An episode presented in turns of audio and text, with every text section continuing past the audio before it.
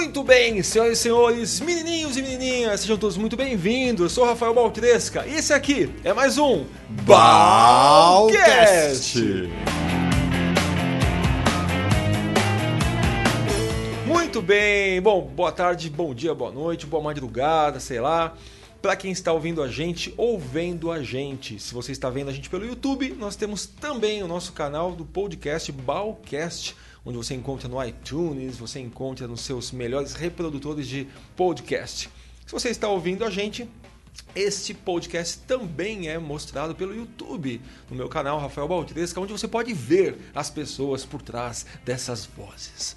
Ver essas duas mentes brilhantes é? juntas. Porque eles, eles ouvem essas vozes e pensam, da onde vem, né? Então você pode entrar no YouTube. Hoje eu estou com um cara bem especial, um amigão, Fernando Ventura.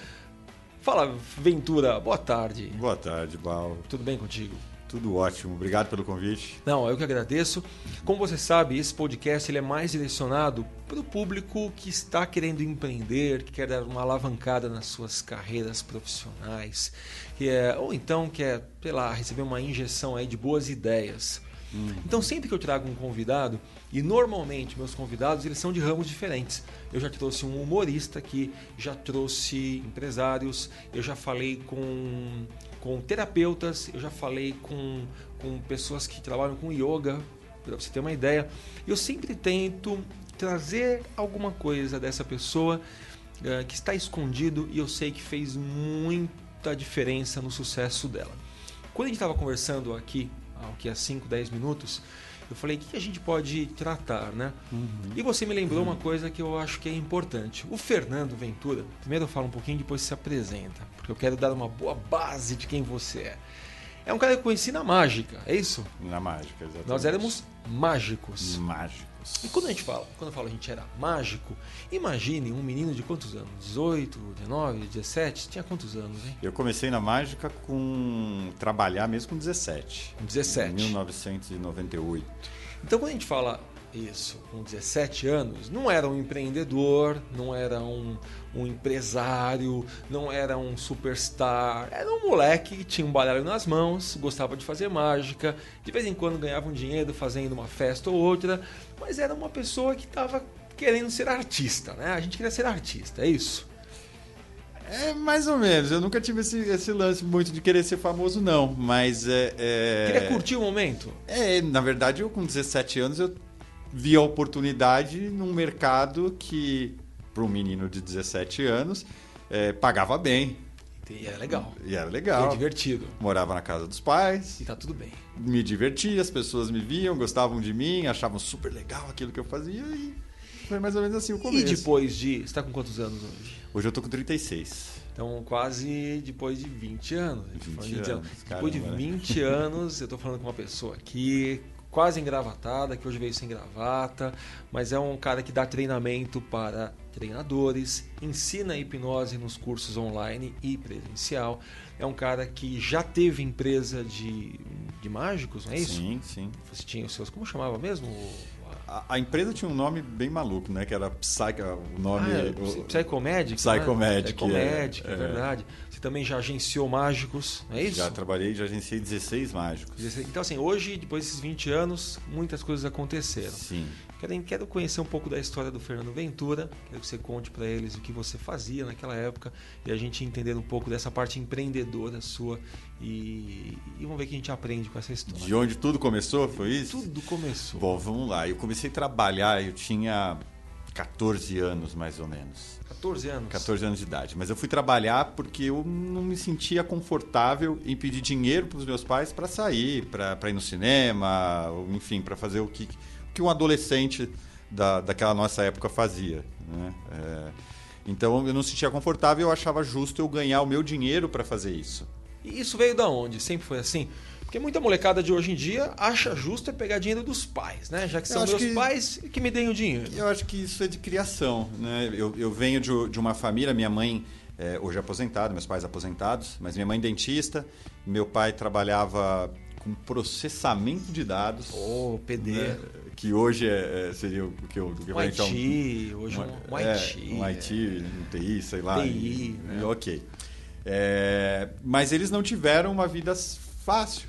Né? É, então eu sempre ouvi a história dos meus pais, de quanto eles batalhavam para conseguir o que eles conseguiram, para dar a vida que eles, que eles me deram, e sou muito grato a eles por isso, por, graças a eles eu estou aqui hoje. Então veio, veio daí. E tinha uma curiosidade que é assim, eu fui escoteiro. Né? Ah, você foi um lobinho. Fui lobinho, fui escoteiro, fui sênior, fui pioneiro é, e depois sério? fui chefe. É, eu fui. Desde quando isso? Eu entrei no escotismo com 7 anos de idade, fiquei ah. até os 22 mais ou menos. E lá eu fiz os melhores amigos da minha vida, lá eu formei as minhas. É, é, as minhas crenças, os meus principais conhecimentos e devo muito a, a essa fase da minha vida. Mas enfim, e aí o pessoal que, que era do grupo escoteiro começou todo mundo a trabalhar numa, num buffet infantil. Aqui em São Paulo a gente chama de buffet infantil, mas tem lugar que casa de festa. Enfim, esse local onde você contrata para fazer a festa de aniversário da, de criança. Tá. E eu fazia de tudo lá. Eu fazia faxina, eu servia como garçom, eu cuidava de, das crianças, é nos, sério dos isso? brinquedos. É Quantos, sério. anos? 13, 14 anos? 13, 14 anos, mais ou menos. E todos os meus amigos trabalhavam lá, então era super divertido. Uhum. Eu ganhava um dinheirinho que era muito pouquinho. Na, na época eu ganhava 10 reais por dia. 10 reais por dia. É, que era por festa, na verdade. Mas eu tinha que chegar de manhãzinha, ajudar na faxina do buffet, ou montar a festa, preparar ah, os alimentos, as bebidas e não sei o que. Trabalhava na festa e depois montava, fechava o buffet, deixando tudo em ordem, para ganhar 10 reais. Então eu tirava, quando eu trabalhava bastante, assim, eu chegava a tirar 80, 100 reais por mês, cara. Era... Hoje em dia a gente chama isso de exploração infantil. Mais né? ou menos. Na época valia. Mas na época era equivalente a 10 dólares. Entendi. Então é um pouquinho mais. É, um pouquinho mais. Mas na verdade era uma grande diversão. Eu brincava lá porque eu estava com os meus amigos, então era super divertido. Apesar de de realmente ser um pouco. Mas isso faz diferença, né, cara? A criança. Eu, eu, eu, acredito que não tem nenhum problema da criança trabalhar. Eu acho que o problema é a criança não estudar, a criança Sim. não se divertir. Mas se a criança se diverte, se ela estuda e ela trabalha também, eu acho que isso vai ser um diferencial lá na frente. Sim. É, o, o que é complicado é colocar a responsabilidade na criança pelo sustento de uma casa. Isso eu acho muito complicado e os meus pais nunca fizeram isso. O dinheiro que eu ganhava lá era o dinheiro pro meu era bolso, que eu comprava o que eu, o que eu queria com aquilo. Nunca, nunca te fez mal. Muito pelo contrário, trabalhar sempre me fez bem. Adorava. adorava. E aí, deixa eu te contar o que acontecia. Eu trabalhava, chegava 8 horas da manhã, às vezes ia embora meia-noite. Uhum. Ia o sem vergonha de um mágico lá. Uhum. Né? que ator, lembro que é, desculpa pelo sem vergonha, mas sem vergonha no sentido que ele trabalhava menos que eu ganhava muito mais. lembro quem é, é, é o Mr. Robson.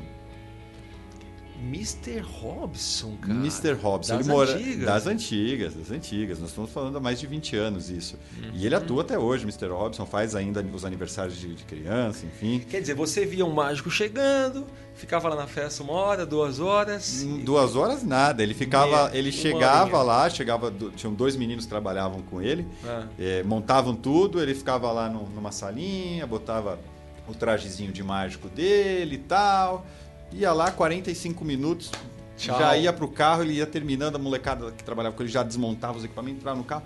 E naquela época, que era o preço de mercado de festa de criança, ele ganhava 150 reais. Entendi. Então veja, eu trabalhava das 8 da manhã à meia-noite para ganhar 10 reais. Ele trabalhava 45 minutos, que era a visão que eu tinha. Hoje a gente sabe que trabalhava muito mais do que isso, até para poder estar tá ali. Claro. Mas é, é, ficava 45 minutos e ganhava 150 reais. Eu falei, pô, não é possível. E fazia duas, três festas num dia. Entendi. Né? Às vezes eu tinha duas festas no mesmo dia naquela, na, no buffet que eu trabalhava e o cara tava nas duas festas. Eu ganhei 20, ele ganhou 300. Você eu fez as continhas e falou, opa, peraí. Eu falei, esse negócio... E eu gostava, porque lembra que passava o David Copperfield no Fantástico? Uhum. E eu gostava de assistir todo domingo. Então, mágica era algo presente toda semana na minha vida. Eu não fazia nada, mas eu gostava. E aí eu tava dentro já do buffet com um canal, que era o dono do buffet, e eu conversei com ele, falei assim, ó, oh, eu tô pretendendo entrar nesse meio aí de animação, tal. Quando não tiver, eu faço a festa com você normal, mas quando tiver, eu quero fazer alguma coisa. E aí eu comecei a fazer aquela escultura de balão, lembra daquilo? Lembro. Aqueles lembro. bichinhos de bexiga existe até hoje. E naquela época, gatinho, só que espada. naquela época ninguém fazia. Era uma coisa bem assim, você não encontrava material fácil. Não é que nem hoje que você entra na internet, digita lá, aparece curso de tudo quanto é coisa que você quer na sua mão. Naquela época era até difícil você ter acesso a a uma internet de qualidade com tantos sites como a gente tem hoje. Então eu consegui com um amigo aprender a fazer isso. E aí eu passei a ganhar 70 reais por festa. Que já foi um, um, um boom, né? gastava em torno de 20 reais num pacote de balão e fazia isso. E aí começaram a vender curso na televisão do, do tal do, da escultura de balão. E aí virou carne de vaca. Todo mundo fazia. Todo mundo fazia e o preço foi lá para baixo. Aí eu falei, cara, e o mágico na minha cabeça. E aí comecei a pesquisar, até que encontrei o, o, o falecido Enio, né? Foi com o Enio que você começou, Eu comecei é a, na Academia Brasileira de Artes Mágicas. Aí você fez o curso na dele. falecida academia, né? Também não existe mais. Também não existe mais. Aí fiz o curso dele, era o Enio e o Oscar. É, fiz o curso deles, que, é, que eram 10 aulas, 10 sábados, e você aprendia 30 mágicas. Basicão. Sei. Né? Mas foi a porta de entrada. E aí eu comecei a fazer o show no, no, no, buffet. Só que aí ele falou assim: ó, o cara é profissional, ele cobra 150. Você vai ter que cobrar um pouquinho menos que ele que você está começando. Né? Então ele me vendia 100 reais. Mas que já foi um. Já tá bom. Já tá indo, já, né? Opa. E aí tinha dia que eu fazia duas festas, três festas, e aí eu comecei daí, comecei a fazer festa de criança. Então, pera um pouquinho, vamos voltar um pouco. Um pouco. É, normalmente a história do mágico é diferente. É o cara que tem sempre o sonho de ser mágico, começa a brincar e começa a pensar nessa parte de vender o trabalho da, na frente. Uhum. A sua é o contrário. Você viu uma oportunidade, se lá e falou, opa, é Na verdade, eu estava dentro de um, de um local onde tinham pessoas que, obviamente, isso é muito comum, mas que tinham possibilidades de ganho completamente diferentes. E eu via um cara fazendo lá que ele Ei. era a estrela da festa, todo mundo gostava do cara, o cara ganhava perfeito. bem e trabalhava muito menos. É, é ideal. E eu era o cara que, quando derrubavam um copo, me chamavam para passar o pano. Você falou, é, é isso que eu quero fazer. E eu, eu, eu sabia que naquele momento, é, é, sabia, hoje eu sei que naquele momento eu estava sendo subutilizado, porque eu tinha condição de oferecer muito mais coisas do que servir e do que limpar chão. Né? Mas aí... não, não que isso seja é, é, é um desmerecimento para. Claro, mas você poderia fazer outras e mais mas eu, eu, poderia contribuir muito mais com, com o conhecimento que eu tinha já naquela época. O, e aí eu comecei a ver uma possibilidade é, é, de fazer algo que é extremamente interessante, que as pessoas ficam encantadas e ganhar muito melhor. Então a minha visão naquele momento foi essa. Vou fazer mágica. Fez o curso? Fiz o começou curso. a cobrar 100 reais? Comecei cobrando 100 reais. E, e logo no início da, da, da, Logo que eu comecei a fazer mágica, já me convidaram. Uma pessoa me viu numa festinha, me convidou para o tal do Mac Dia Feliz. É, é... Que eles contratavam vários mágicos? Não, é, não né? contratam, eles chamam, eles não pagam. Pelo menos na minha época, não pagavam para os mágicos ir. Tá. Então era um, um, um atrativo para as pessoas irem lá para a lanchonete. E você ganhava um cliente para dizer depois. E né? aí o que, que, eu, o que, que eu fazia? Eu distribuía para todas as crianças uma caricatura minha com meu telefone embaixo. Nem site existia naquela época. Nem né? site. É, com meu telefone embaixo que também não era celular, era um telefone fixo. De, de casa, provavelmente da sua casa. Da minha casa, da exatamente. É, e aí eu distribuía para as crianças pintar é, é, esses desenhos, porque eu sei que pai e mãe, quando a criança pinta, desenha e tal, eles vão guardando isso. Então era uma forma de ter meu telefone sempre à vista. E eu falava para as crianças: lembra o papai da mamãe no dia do seu aniversário de chamar um mágico e tal. E aí a criança ia, ia pedir oh, pro, pro pai e para a mãe. Então tinha um speech de vendas ali até para é, para as crianças. Quando eu fiz esse, esse Mac Dia, primeiro Mac Dia Feliz, é, eu fechei três shows. Na, naquele, naquele, naquele, naquela semana, três uhum. pessoas que me viram fecharam. Uhum. E aí, não existia Google, né? É, devia existir já na época o Google, mas é, não, não tinha não, esse acesso tinha à internet, é. né? É... Te ligaram, te chamaram. Então o Google daquela época era a revista, a revista chamada Veja São Paulo, que tem aqueles Opa. classificados ainda, no final. Ainda, existe. Ainda existe. Ainda existe. Existem os anúncios ainda no final da Veja São Paulo. O que, que eu fiz? Eu peguei o dinheiro desses três shows e resolvi investir em anúncio. Você tinha quantos anos aí? 17, 16, 17 anos. Quer dizer, é, pensando como empresário, né? É, na verdade, ali não, não tinha consciência, não, muita consciência era, né? do que estava do que tava Porque acontecendo. reinvestir do lucro, acho que até poucos empresários fazem isso hoje em dia. O pessoal pega e vamos torrar é. tudo, né? E aí, você colocou na Veja? Coloquei na Veja e com aquele anúncio da Veja, no, em uma semana eu fechei seis eventos.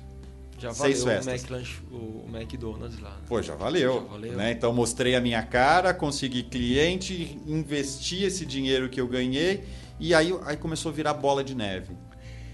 E aí, hein? É, já o bichinho da mágica tinha te picado, não picou, algum dia te picou. Quando gente fala picou, né, para quem não, não é do meio mágico, é aquele tesão que o mágico tem de fazer mágica em qualquer lugar, em qualquer hora, em qualquer momento, pagando ou não pagando. Ou não? Ou sempre foi negócio? E... Então, eu, eu sempre. É, é, o problema de ser mágico, hoje, tanto eu quanto você já estamos praticamente aposentados aí da, da mágica. Da mágica, é. né? Da mágica, que fique claro isso. Eu tô retornando, hein? Tá retornando? Tô. Opa, eu vou Voltar. querer, vou querer saber disso daí. Só para amigos, mas tô. Não, ok. Mas é, eu sempre é, eu sempre tive em mente diferenciar o que é o meu trabalho do que é a minha vida pessoal. E você sabe muito bem disso. Quando você é mágico, as pessoas acham que você deve fazer mágica e tem que fazer mágica 24 todo. horas por dia, aonde quer que você esteja. É isso mesmo. E as pessoas não entendem que isso é o seu trabalho. E que você gostaria de, em vários momentos da sua vida, não fazer mágica. Não trabalhar. Então eu sou aquele mágico, fui aquele mágico que nunca andou com baralho no bolso. Raro, hein? Porque, Isso é raro. Sim, porque eu, eu não. Primeiro que eu não tenho essa necessidade de exposição. Eu não tenho essa necessidade que as pessoas fiquem me vendo e olha o Fernando, o Fernando. Nunca tive isso. Uhum. É, e eu sei que se eu começar a fazer mágica numa festa, eu não vou parar. Não vai Não vão mais. me deixar parar. Não. então eu sempre, eu sempre diferenciei. Tive que fazer em vários momentos onde eu não quis fazer, até para não ficar numa situação desconfortável. Teve. Em vários momentos eu, eu tive que fazer. Então eu sempre levei, sim, como um negócio. O que não significa que eu, que, eu, é, é, que eu não fiz com amor, que eu não fiz com carinho. E assim como você, eu sempre fiquei buscando diferencial. É, você lembra do show que eu fiz do, do do, do Barbeiro. Lembro, Lembra? Claro. Né? Que foi, foi um, um, diferencial. Aqui no Brasil não tinha ninguém fazendo nada parecido com aquilo. Para quem para quem está assistindo agora, eu montei um show temático, uma barbearia da década de 30. Eu contracenava com outro mágico. Então, figurinos da época, as mágicas aconteciam tudo dentro da barbearia. A gente foi campe, é, campeão brasileiro de mágico em 2004. Com esse ato, é. É, com esse ato. E depois, com, uma, com uma nova dupla comigo, eu, eu fui terceiro colocado no latino-americano é, de mágica que você foi grande prêmio já nesse no Flasoma, não foi? Ou 2009 não. Não, foi eu, eu, Não, você foi, mas você já, já não, competiu também. Competi no Flasoma 2009, mas 2000... você não estava nessa época. Não, eu não, não, não fui competir em 2009. Não, competi em 2012 ou 13, é, pode ser assim. com o Paulo, não é? Com o Paulo, ah, isso, tá isso. E, e, e, aí, é, então sempre buscando um diferencial. Então, isso, isso, eu achava legal de você. Sempre que eu entrava no seu site, eu conversava, tinha alguma coisa nova, né?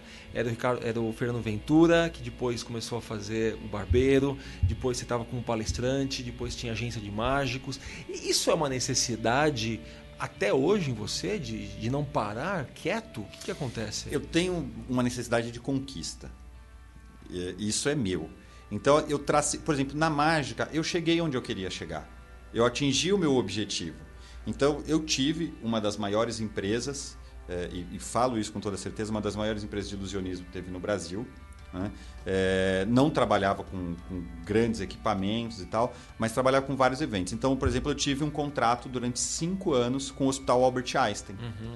onde, eu, onde eu tinha mágico de domingo a domingo, pelo menos oito horas por dia em cada unidade é, é, trabalhando. Quantos mágicos? É, eram cinco unidades, a gente trabalhava cinco, pessoas, cinco profissionais por dia. Uhum. Então eles tinham uma escala e tal. É, é, e para os mágicos isso era fantástico, porque eles não tinham a obrigação de trabalhar lá, eles poderiam fazer os eventos que eles tinham. Sim. Isso foi uma grande sacada que eu acredito que eu tive, de dar liberdade para os profissionais quando tivesse um evento onde iriam ganhar mais me avisar com uma antecedência para eu colocar outro profissional, porque eu tinha 16 profissionais dispostos a trabalhar. Exato. Quer dizer, ele tinha um evento, ele saía, fazia numa boa e você entendia isso. Entendia perfeitamente. Uhum. E nos dias que ele podia, ele, ele ia lá você. e fazia. E a gente trabalhava com humanização hospitalar. Não tinha nenhum mágico fazendo isso. Então, através de um convite do Einstein, um contrato que nós firmamos, junto com eles, eu desenvolvi a humanização hospitalar. Nós ganhamos vários prêmios internacionais. Ah, é? É. é na verdade, o Einstein ganhou através do nosso trabalho. E na prática, o que, que era? Eram os mágicos que ficavam na, nas filas de espera? Circulando por, todos por todo o hospital, desde uhum. sala de espera até o setor oncológico. Ah, sim, entrava. Sim, né? entrava. Tem todo, obviamente, tem todo um procedimento para entrar, então todos os mágicos estavam preparados para entrar no setor de oncologia, tinha uma preparação é, psicológica deles também, porque trabalhava com, com crianças, crianças com câncer. Sim. E quantas vezes eles foram hoje lá e chegam amanhã a criança não está mais lá? Né? Então, é, eles tinham que ter um preparo psicológico para isso também. Então, tinha uma conversa constante com eles. Eu ficava, é, é, já, já trabalhava como, como hipnólogo na época, então eu já tinha todo. Eles tinham uma liberdade de conversar comigo, de preparar os profissionais para que trabalhassem com excelência enquanto estivessem lá e não se afetassem é, psicologicamente com as coisas que poderiam acontecer, porque a gente estava dentro de um hospital.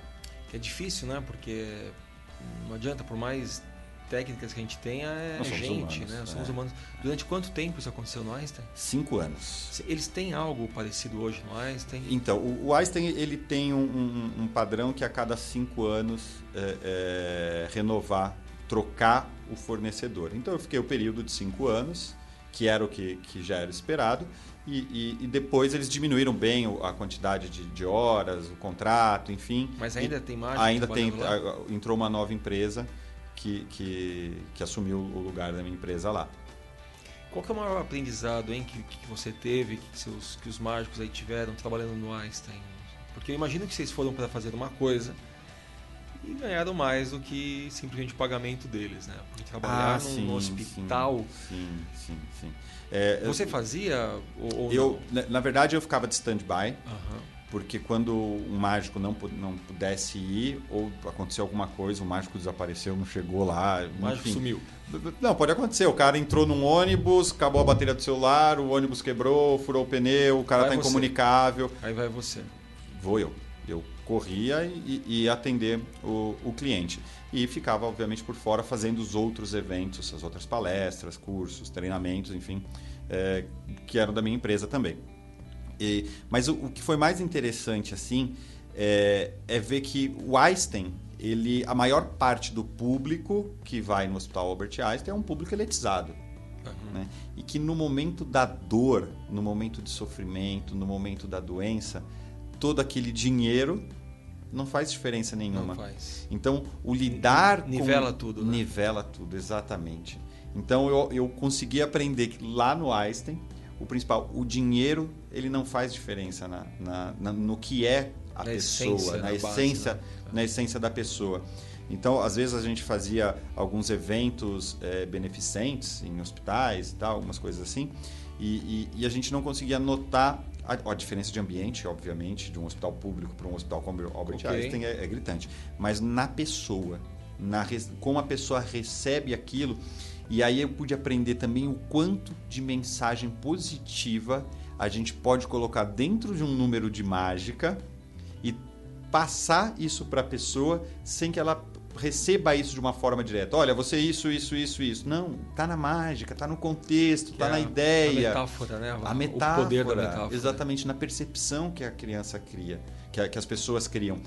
E o Einstein estava tirando uma certificação chamada de Plant Tree. Ok. O Plant Tree foi uma certificação criada por uma mulher que ficou quase uma década, eu, enfim, não tenho a história precisa aqui é, de cabeça, porque já faz alguns anos, mas ela criou uma certificação para hospitais é, onde tudo que ela sentiu falta durante o tempo, esse- esses anos que ela ficou internada dentro do hospital, tá, tava hospitalizada. Estava hospitalizada, internada, acamada e, e, e depois eh, que ela teve alta, enfim, depois de, de vários anos, ela criou uma certificação eh, que isso virou a nível mundial de tudo que ela sentiu falta enquanto ela esteve lá internada e tudo que foi bom. Então isso virou um- uma certificação e os hospitais hoje eu, eu- sei que o Einstein tem porque eu pa- participei desse processo dessa certificação com eles acompanhava os comitês internacionais que vinham, fazia mágica com eles, ficava num bate-papo com eles. E não sei se hoje outros hos- hospitais têm. E, e aí tinha, teve um, um campeonato, um concurso mundial de vídeos sobre o Plant Tree. E teve um caso muito bonito, emocionante, pra, eh, até de lembrar, aqui no, no, no- no Hospital Albert Einstein no Morumbi, uma criança pediu para ver o mágico antes de entrar na cirurgia. Olha só, E era uma cirurgia que existia uma grande possibilidade da criança não voltar. olha só. Eu arrepio só de, de, de lembrar disso.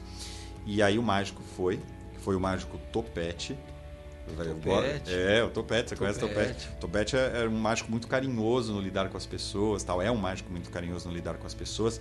E aí o mágico Topete é, foi lá e conversou com a criança antes, fez umas mágicas com a criança, tal, deu uma mensagem positiva que tudo ia dar certo e tal. A criança foi para a cirurgia, voltou. Quando ela acordou da anestesia, ela olhou para o pai e falou: "Foi o mágico que me salvou". Nossa, Bonito, né? muito. E, e... Certamente ele sabe dessa história, né? O Topete? É. Claro que sabe, sabe sim. E aí depois fizeram um vídeo contando essa história. Ah, e, é, e esse vídeo foi para esse concurso mundial e esse vídeo foi premiado, foi o campeão de Jura? todas. é. Que legal. Então foi, foi muito bonito, foi um trabalho muito gostoso, muito prazeroso é, tá, é, é, trabalhar lá no, no Albert Einstein. E aí saindo, depois que eu saí é, do Albert Einstein, eu já, já estava com uma carreira é, fazendo palestras e tal. E, eu comecei nesse momento a deixar a parte do show de mágica de lado, porque eu já tinha atingido o meu objetivo de faturamento, de tamanho, de, de tudo que eu queria na mágica. E aí eu queria conquistar agora uma nova coisa. E aí você começou a aprender hipnose. Já, já, já trabalhava com hipnose, coisa, mas você viu um mercado também novo, né? vi um mercado novo e tanto que, que muitos dos, dos mágicos que hoje fazem hipnose aprenderam com um dos meus DVDs, que eu é, é, a gente sabe que o mercado é muito pequeno dos mágicos, mas eu tenho um DVD que eu já vendi mais de 3 mil cópias dele né, no- no no- ao longo dos anos. Então isso é, é muito DVD para um pro sim, público claro. específico que a gente Claro que é um público pequeno. que a, que a gente trabalhava. E eu sei que muitos deles começaram a aprender com, é, com esse DVD. E aí eu vi um potencial muito grande né, dentro da hipnose.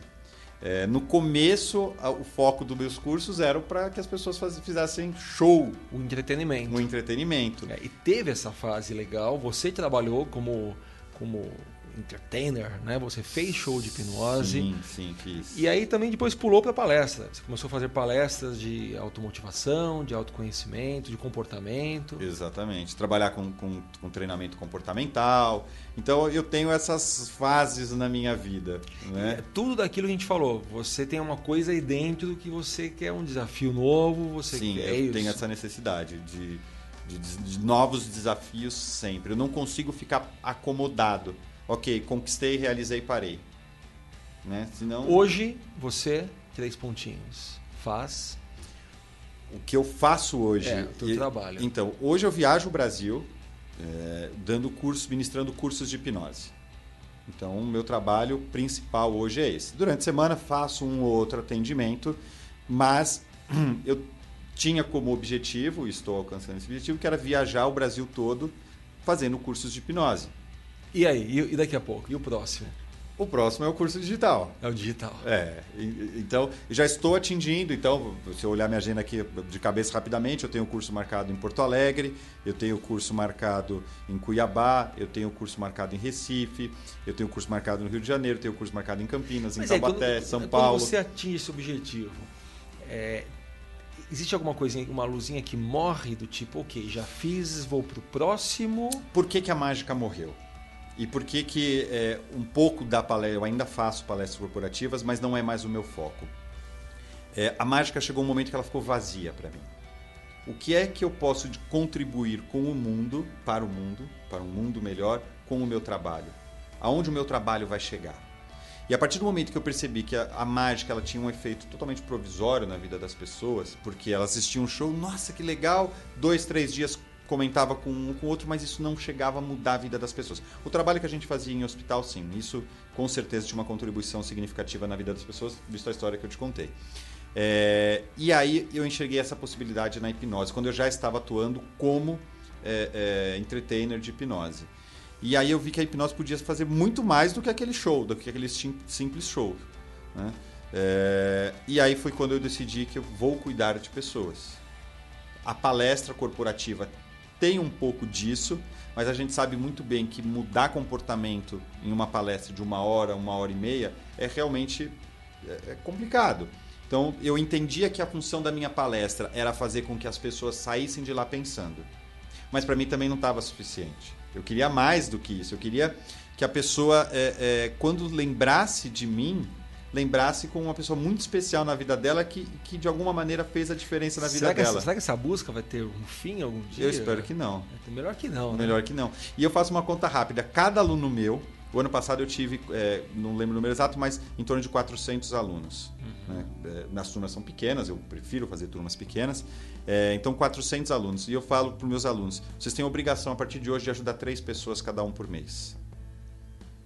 Então, nós estamos falando de 400 alunos. Se, ca se cada um desses 400 alunos realmente ajudou três pessoas por mês, por são mês 36 pessoas. São 1.200 pessoas. Vezes 400, 1.200. 1.200. Vezes 12.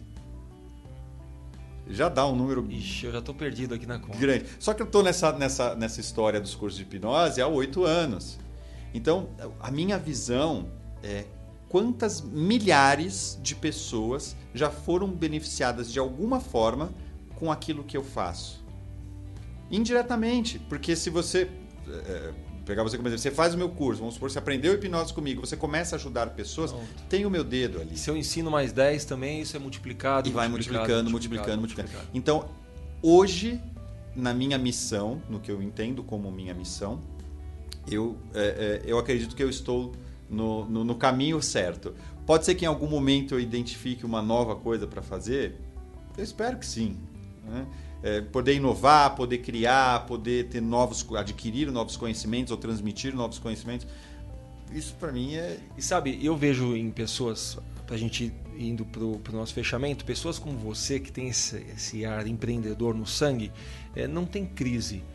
Porque se hoje o seu mercado de cursos entrar em crise, você pode olhar para um ano para trás e voltar a fazer mágica e voltar a fazer palestras e sim, tem, sim. tem tantas coisas né, que existe aí no seu, no seu caminho que você por opção disse não mais não mas mais. você pode olhar para trás e pegar e eu até fiz uma entrevista com o, a Dinei Sandri da Agro Sandri não sei se ela, essa entrevista vai antes ou, ou após a sua eu, eu, acho que foi a, a, a última que nós colocamos no, no portal e ele se denomina um, um empreendedor e conversando com ele é, ao vivo, ele falou para mim, o empreendedor ele olha para frente, ele está olhando para frente, ele está vendo oportunidades e olhando para frente, olhando para frente, olhando uhum. para frente. E você vê quem reclama da crise, quem reclama do, do momento, é, é uma pessoa que está olhando para o presente dela, só para o presente, olhando para trás. Do tipo, pô, mas eu faço isto e só isto. Quero dar um exemplo aqui para você não deveria dar exemplo nenhum, não é para você, talvez seja para mim, como que oportunidades existem, né? E você é, é, mais uma história de, cara, tá aqui a oportunidade, Sim. não é? Depois do curso digital, você vai ter mais uma ideia de fazer, sei lá, um curso com holografia e, é... sem fim. Eu estava falando com um amigo meu, taxista. Ele a gente já trabalha juntos há bastante tempo. Ele me leva, me traz tudo quanto é lugar e a gente conversando e a gente falando da crise que para ele afetou muito, né? As, as, empresas que ele que ele prestava serviço uh, não chamam mais, eles estão indo às vezes para uma, uma solução como Uber, como o Cabify, os táxis estão e aí eu sempre brinco com ele de, de pensar possibilidades, né? E num dia desse, faz pouco tempo, eu falei Everton, já pensou em vender aqui? Ele vender? Eu falei é, o, o teu táxi é um ponto de vendas. Como assim? Pô, quantas pessoas entram aqui por dia? Ele, olha, em média eu faço de 10 a 12 corridas. 12 por 20, 20 dias no mês, né? Põe aí 24, 240. 240. Vezes 10 meses, se você quiser ficar dois meses de fora, de folga, dá 2 mil, é, 240, 2.400 pessoas por ano entram aqui no seu táxi. Cara, se das 2.400 pessoas você vender aí 5, 10%, você vai vender para muita gente. Então, olha que interessante, né? Batendo um papo com um taxista que pensava que era só o táxi. Uhum. Se ele coloca um catálogo lá que pode vender perfume, pode vender curso, pode vender um presente para quem ele está levando para o aeroporto, Sim. pode vender chocolate, pode vender, vender tudo. Então, assim, eu penso, e cada empreendedor que eu, que eu converso, e você foi mais uma, uma cabeça que chegou aqui e falou a mesma coisa, né? Tem possibilidades, né? Tem possibilidades. Tá aí à frente. É, o problema é que o pessoal normalmente fica assim, coloca o foco no, naquele ponto. Eu um exemplo qualquer, eu sou advogado, eu só posso advogar. Não, você tem um pensa no, um no, no, no, leque posso, de opções. Eu posso dar que cursos você... para advogados, eu posso escrever Exato. livros, eu posso. É, só, só pensando nisso, né? Porque o advogado É. pode fazer muitas coisas. é, sei lá, eu posso preparar. Tem coisa, né? E no, no que a gente faz tem na verdade, em tudo tem, tem é, é, é uma gama de opções para você atuar muito grande. Então, é, é, quem, o problema é quem fica parado, quem olha só para um ponto. Não, é isso que eu quero fazer e ponto. É, você estava falando da crise. Eu passei muito bem por ela e continuo passando muito bem por ela. Eu sei que é, eu poderia ter, é, estar, de repente, com um faturamento muito maior se o país tivesse com uma situação melhor. Isso é para todo mundo. Mas o que acontece é que eu não me acomodei na crise. Eu não, não resolvi colocar ela de muleta na minha vida. É, eu continuo fazendo aquilo que eu, que eu faço, buscando coisas novas, e continuo investindo e indo atrás do, do daquilo que eu quero, dos, dos, meus objetivos. A crise vai interferir no, nas, no, no meu comportamento? Não, isso não pode acontecer. É, então. Eu, eu, eu adoro crise. Eu adoro crise. A minha empresa já passou por crise crises financeiras, crises econômicas do, do país intervindo. Eu já passei por crises uh, uh, emocionais, crises sentimentais. Uhum. Uh, eu gosto da crise, mas ela é, ela é boa quando você está preparado para ela. Exatamente. Ponto. Entendeu? Se você tem um dinheiro em caixa, chega a crise, você fala, beleza, estou no vermelho, estou no amarelo, mas eu tenho aqui três meses de respiro onde eu vou me, me reinventar. Ah, se você já pensou que a crise poderia vir, você está de alguma forma preparado e ela chega, você já tem. No... O problema é você estar despreparado. Né? Você está assoviando e do nada, tchau, perdeu o emprego, foi embora. E aí? Né? eu, eu não sei se você tem essa ideia, mas eu penso que a pior burrice do ser humano é pensar que qualquer coisa vai ser constante. Porque não existe uma constância eterno, né? Não existe. Não, não existe. Então, se a gente pensar, a crise é natural. É natural da sobrevivência, não nem da sobrevivência, do, do universo. Uma pedra, um dia, vai virar um grão de areia. O nosso cabelo foi embora. O nosso corpo escultural de 17 anos virou essa barriguinha aqui. Um dia a gente vai morrer. Os nossos relacionamentos, um dia eles vão terminar. Ou porque um morre ou porque um vai embora. Então, se a gente olhar, nada é, é constante. Nem essa mesa, nem esse prédio, nada é constante. Então, mas é, é, é isso daí entraria num, numa, num papo filosófico, filosófico, de horas. Mas o meu pensamento em cima disso, de que nada é eterno, mas acho que o legado que a gente pode deixar aqui, quando a gente se for, não sei para onde, para algum enfim, lugar, para algum lugar, se é que existe algum lugar, mas quando a gente morrer, é, o que, que a gente pode deixar né, de, de, legado? Qual é a contribuição que, que a gente deu para esse mundo que a gente viveu? Pô, a gente está aqui, a gente está consumindo, a gente está é, degradando esse mundo, por mais que você é. tenha cuidados, você está degradando. Está destruindo o planeta. É, então, o que, que você pode contribuir com isso? Então, isso foi uma, uma loucura que deu na minha cabeça que mudou totalmente a minha vida e que, que fez com que eu, que eu decidisse cuidar das pessoas. É, é, pensar no que é que eu posso deixar de legado. Então, o que eu ensino hoje, isso vai perdurar e talvez as pessoas vão ensinando uma para as outras e vai, e vai, e vai, e vai, e vai. É, mas nunca parar. Então, é, é, a crise, seja ela qual for, é exatamente o que você falou. Se eu, eu, posso, a gente pode fazer um vídeo perguntando para o Bal o que, que, ele aprendeu nas crises todas um que monte, ele passou. Um, um monte, monte, de vídeo. Um monte. O problema é quando a pessoa sai da crise é, e olha para trás e vê aquele momento da crise só como um momento ruim. Você sabe muito bem, eu passei é, é, dois anos em depressão na minha vida. Eu fiquei dois, quase dois anos sem trabalhar. E foi uma baita de uma escola estar em depressão.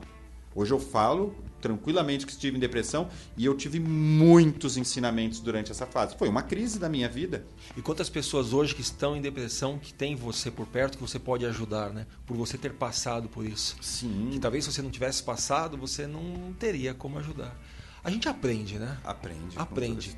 Um dia a gente volta aqui, talvez até lá no seu escritório, vamos falar só sobre depressão. Tem vamos, muita vamos, gente que ouve a gente, já passou ou passa e, quer saber um pouquinho mais e vai ser um super aprendizado.